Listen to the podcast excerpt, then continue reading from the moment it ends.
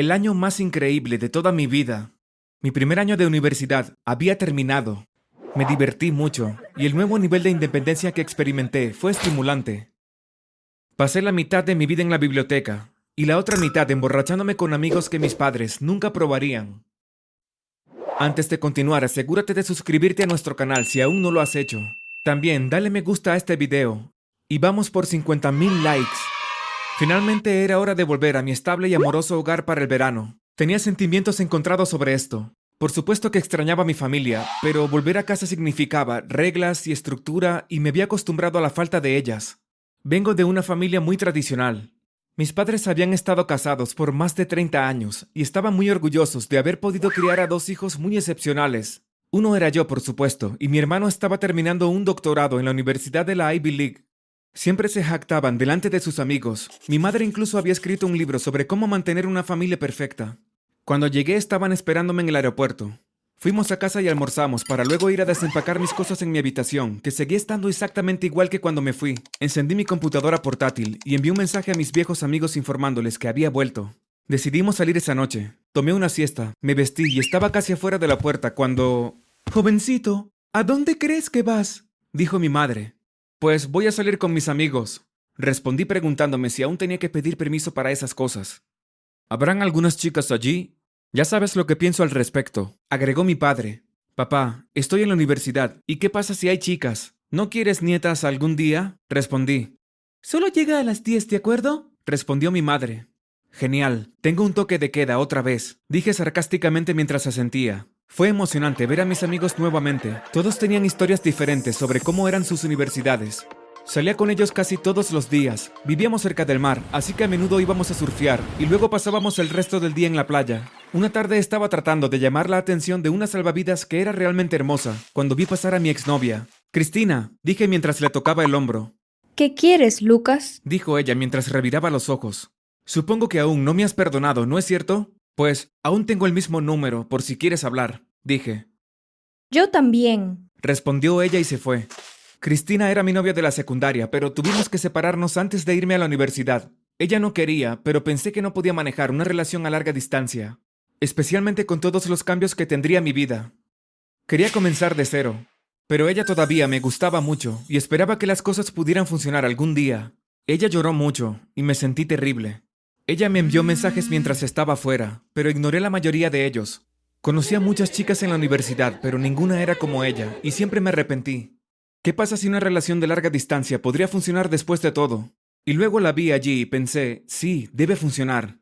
Ella es la indicada. ¡Ey, perdedor, deja de estar soñando! dijo mi amigo Brad mientras me golpeaba el brazo.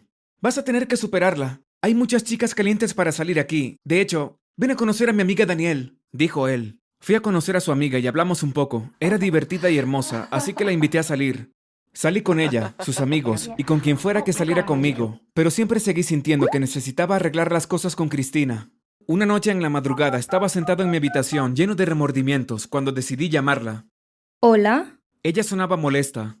Hola Cristina, solo quería decir que lo siento por todo. Eres la mejor novia que he tenido y realmente lamento haberte tratado como lo hice. ¿Te gustaría, quizá, salir alguna vez? Pregunté.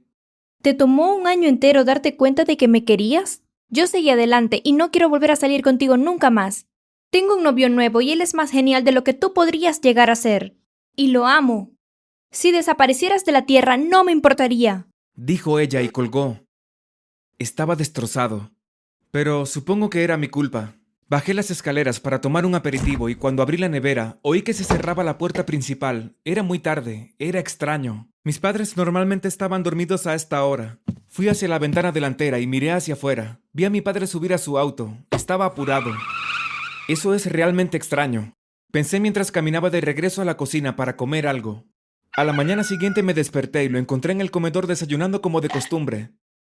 Hola, hijo, dijo mientras me sonreía.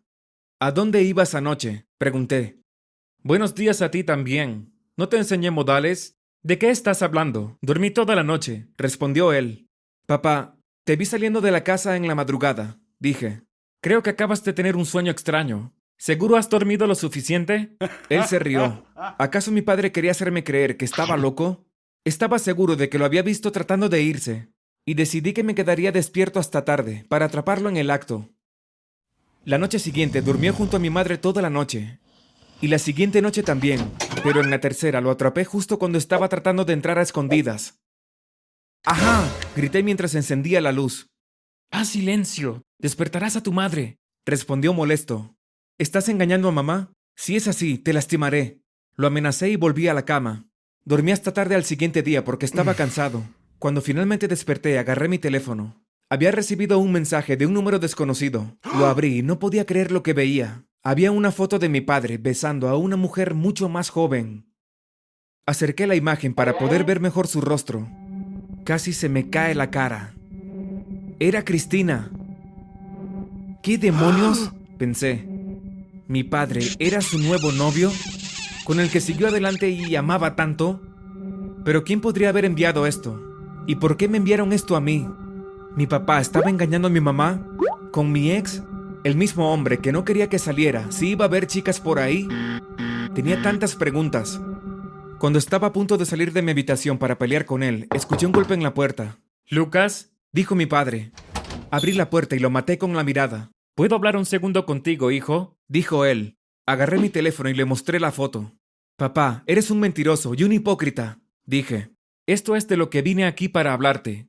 Tu mamá y yo, bueno, simplemente no está funcionando. La chispa en nuestro matrimonio murió hace unos años y hemos decidido ver a otras personas. Simplemente nos quedamos juntos para crear la imagen de que aún somos una familia perfecta. Además, no queríamos decepcionarlos. Sabíamos que sería algo difícil. Espero que me puedas entender. Estoy tratando de hablar contigo de hombre a hombre. Por favor, no te enfades, dijo él. Papá, ¿acaso no eres consciente de que Cristina es mi exnovia? Dije. Parecía sorprendido y luego dijo, No, la verdad no tenía idea. Ella nunca te mencionó. Aunque yo le hablo de ti todo el tiempo. Como sea, lo que tenemos es muy especial. Ella me hace sentir como un hombre joven otra vez. Cada minuto que paso con ella es más hermoso que el anterior. Sus ojos se iluminaron mientras hablaba. Me dieron ganas de vomitar. Luego de esta discusión, lo de mi padre y Cristina se hizo público. Nunca había estado más avergonzado en toda mi vida. Mis amigos se rieron de mí y todos en las redes sociales se burlaron de mí. Las chicas con las que salí me pedían el número de mi padre solo para hacerme una broma.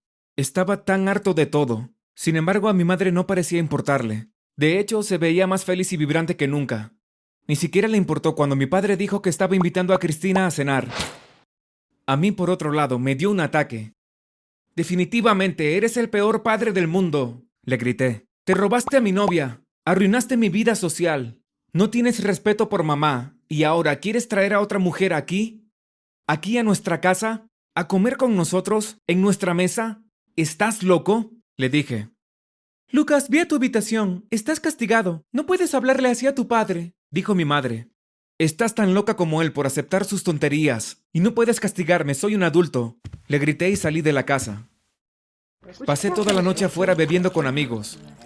Pero la realidad se mantuvo. Esta cena iba a suceder. Y sucedió al día siguiente.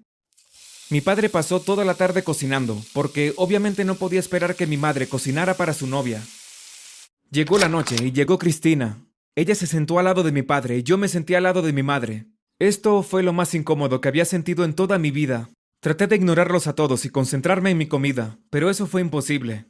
Tuve que mirar mientras él le quitaba el pelo de la cara románticamente, cómo sostenía su mano ocasionalmente mientras la miraba a los ojos. Y les juro que ellos casi se besaron. Tuve que luchar contra mis sentimientos por Cristina y mi odio total por mi padre. Yo solo quería vomitar. De repente mi padre dijo, Tengo un anuncio muy importante que hacer. Es por eso que quería que cenáramos aquí, entre las personas que más quiero. Me pellizqué para ver si no estaba soñando, cuando lo vi ponerse de rodillas y luego sacar un anillo brillante. Cristina, mi amor, nos hemos estado viendo por un tiempo y me he dado cuenta de que te amo. Quiero pasar el resto de mi vida contigo. Tú, Lucas y yo, como una familia, ¿te casarías conmigo?